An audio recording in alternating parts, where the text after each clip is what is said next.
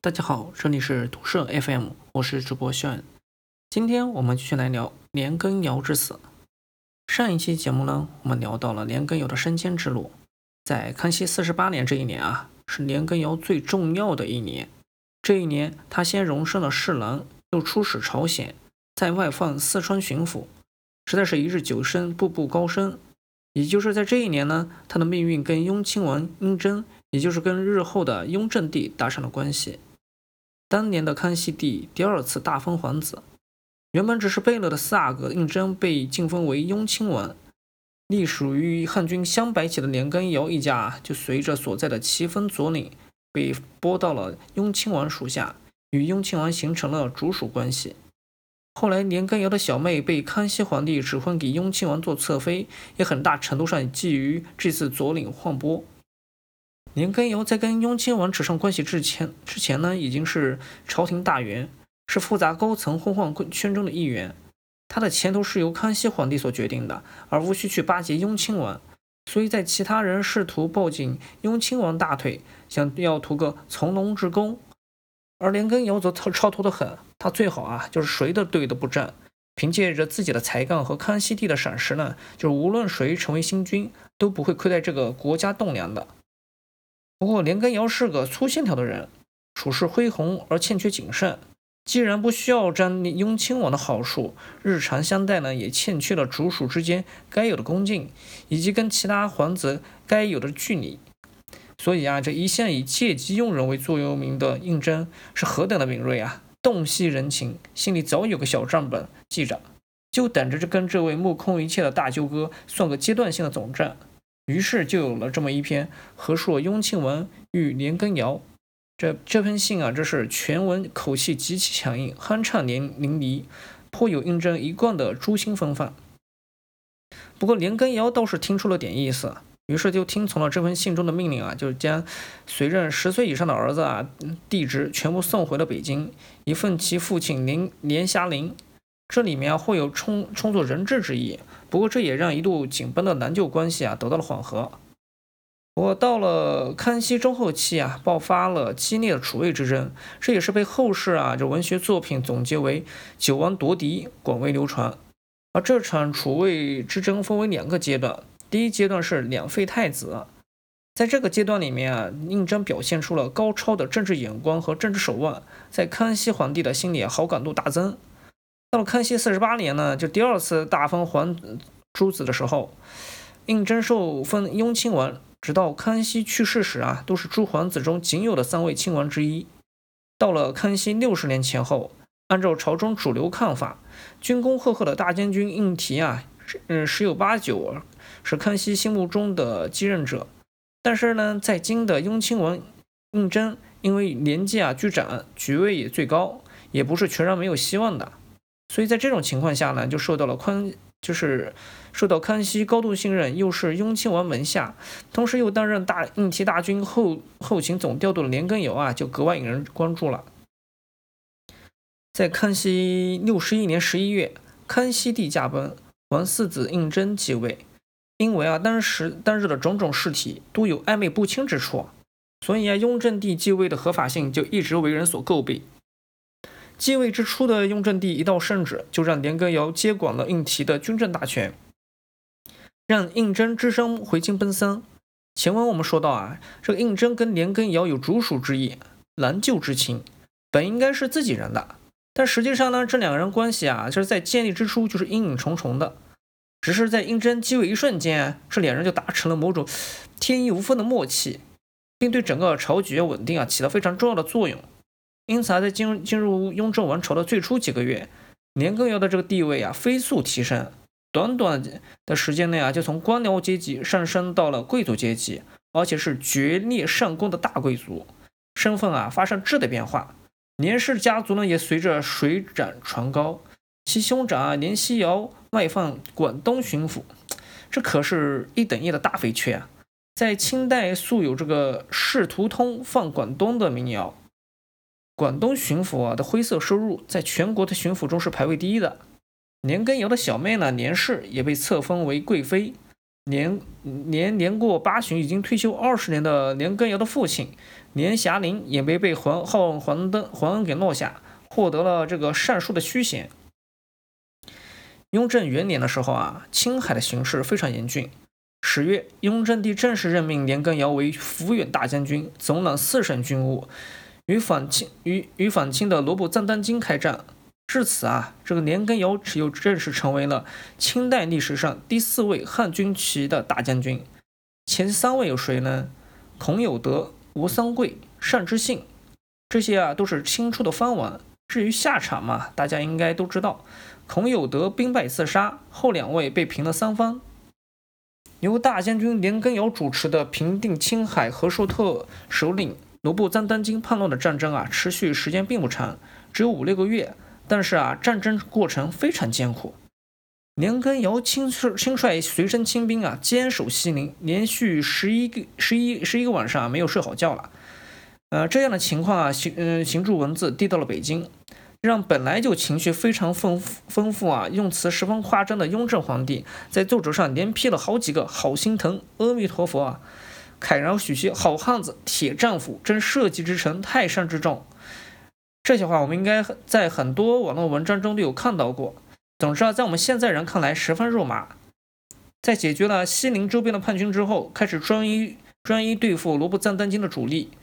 本来年羹尧就打算啊，在雍正二年春筹集大军与罗布赞丹军的主力决战，但是啊，他的手下岳钟琪是年轻气盛，就颇颇有啊当年霍去病的风范，立功心切。他建议年羹尧啊，由他带领五千精兵分三路奔袭罗布赞丹津大营。年羹尧听从了岳钟琪的建议，果然大败了罗布赞丹津主力。据说啊，这罗布赞丹津是换上女人的打扮才侥幸逃脱的。这次战役，清军只用了十五天就深入沙漠，以很小的损失将罗布赞丹津的数万兵马击溃。清朝官书啊称其成功之速为史册所未有。这青海大捷的消息啊传到北京，年羹尧晋封为一等功，加封一等金旗离哈方。封其父连霞陵为一等功，加封太傅衔。此外，岳钟琪也被封为三等功。这岳钟琪啊，后面还有故事，我们后面再说。这个战争形势基本稳定之后，年羹尧继续全面主事，主持青海地区军政善后事宜，又奏了青海善后事宜十十三条，禁约青海十二市。这些建议啊，在当时都是得到了雍正皇帝的首肯。但是啊，日后这许多内容又成为了年羹尧的罪行。用我们现在人的话说啊，雍正帝是具有重度文字表演型人格。他再次把他的情绪啊，就倾注于他的笔端，留下了“我二人做要做个千古君臣的知遇榜样，令天下后世倾慕刘贤矣。自立以下以至兵将，凡实心用命效力者，皆朕之恩人也。”此时啊，这个朝中一切大事要事吧，哪怕与军事毫无关系，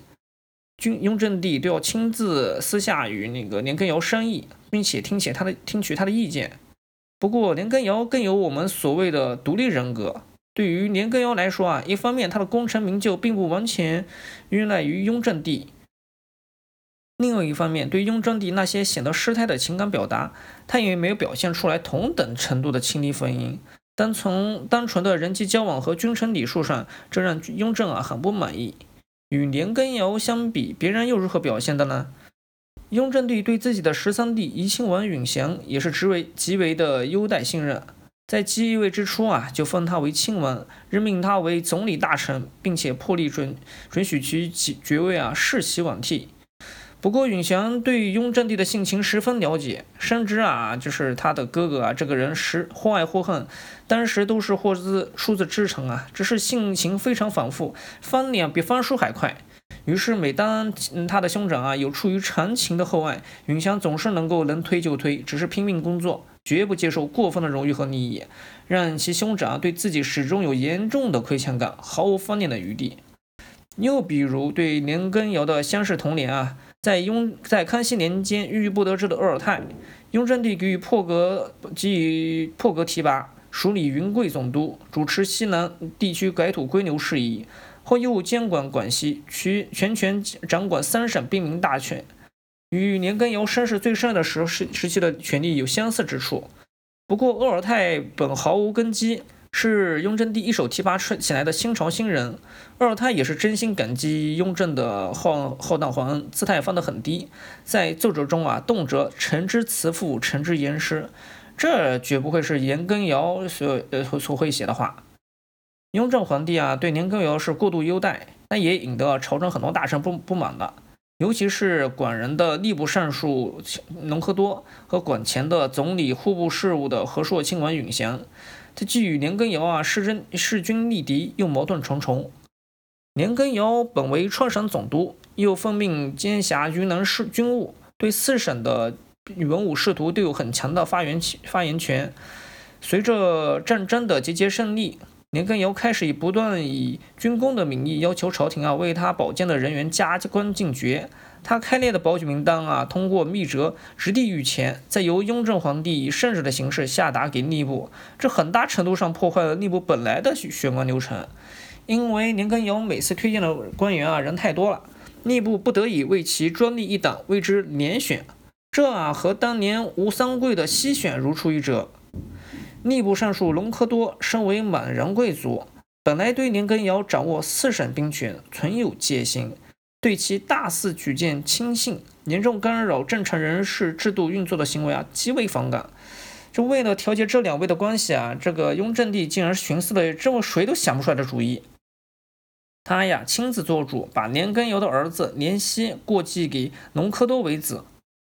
这更戏剧的是，年羹尧获罪之后，雍正雍正帝指责吏部给他的处分太轻，公开指责隆科多有意包庇。就这样，这两个两老对手终于在皇帝的撮合下走上了同一条末路。至于管理户部事宜的财神爷怡亲王，跟年羹尧也是有着同样的矛盾。雍正帝登基之初，怡亲王允祥受命清查康熙中后期因为官员贪腐造成的严重财政亏空。允祥啊，倒也不负所托，用上了雷霆手段，在全国上下都被抄家抓人、鸡飞狗跳之际，在年羹尧的请恳求之下，雍正帝对川陕三省大开其恩。这口子一开，就给允祥本来已经非常艰难的工作来了个釜底抽薪。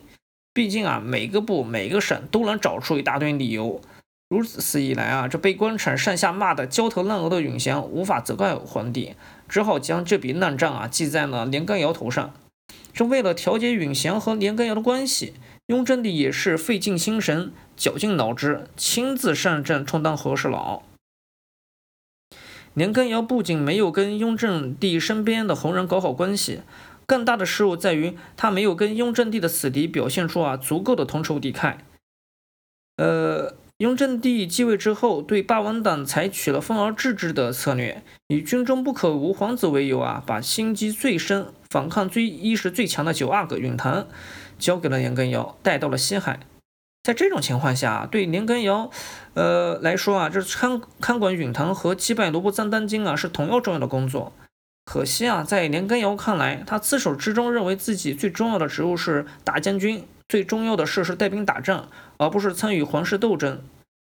更何况允堂跟年羹尧也算是熟人，在实际的监视过程中啊，年羹尧并没有坚决贯彻雍正帝的旨意。尤其在君臣交恶之后啊，年羹尧割据西北，手握大军，身边身边啊又有野心勃勃的反对派允堂，其局面简直是可以跟当年挟制南明永历皇帝的吴三桂相提并论了。在雍正三年初，老年运动进入筹备筹备阶段，雍正帝派遣都统楚宗接替了年羹尧对允堂的监视工作。除了前面提到的矛种种矛盾，年羹尧还有一些典型的性格问题，在雍正帝的矛在和雍正帝的矛盾发酵中起到了激化作用。比如啊，就是爱慕虚名，喜欢标榜自我。雍正帝与大臣相处是很崇尚一种理想的君臣关系。比如，和乾乾隆帝以本朝无名臣来突出君主的独裁和圣明相比，雍正帝标榜的是千古君臣之表率。这种大臣单方面的沽名是大忌。不巧的是，年羹尧确实是有沽名之号。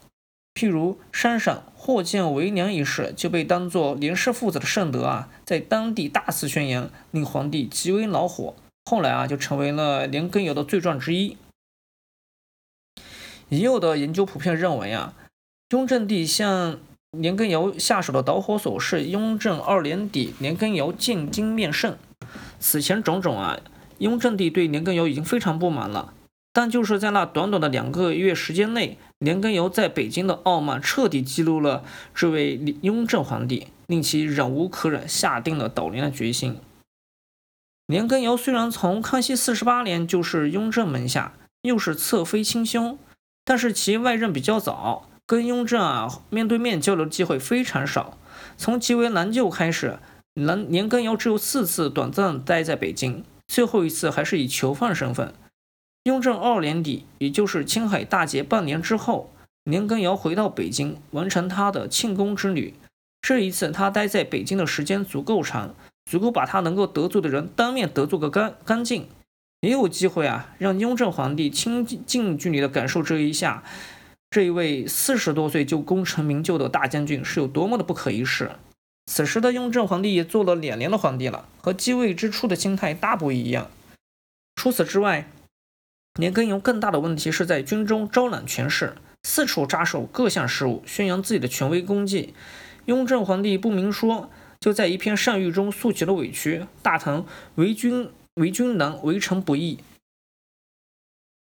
在这篇上谕中，共六件事，十六次提到了年羹尧的名字，处处都保中带贬，其愤懑不满之意几乎喷薄而出。现场功名甚逊的年羹尧，如果稍微留心，此时也该不寒而栗，汗流浃背。可惜听惯了皇帝甜言蜜语的年羹尧，并没有足够的警惕之心，也没有对此就做出任何的谢罪请辞之举。而是听听就作罢了，心安理得的回到他的大本营西安。下期节目呢，我们来聊一聊雍正帝如何倒年。好的，这里是毒社 FM，我们下期再见。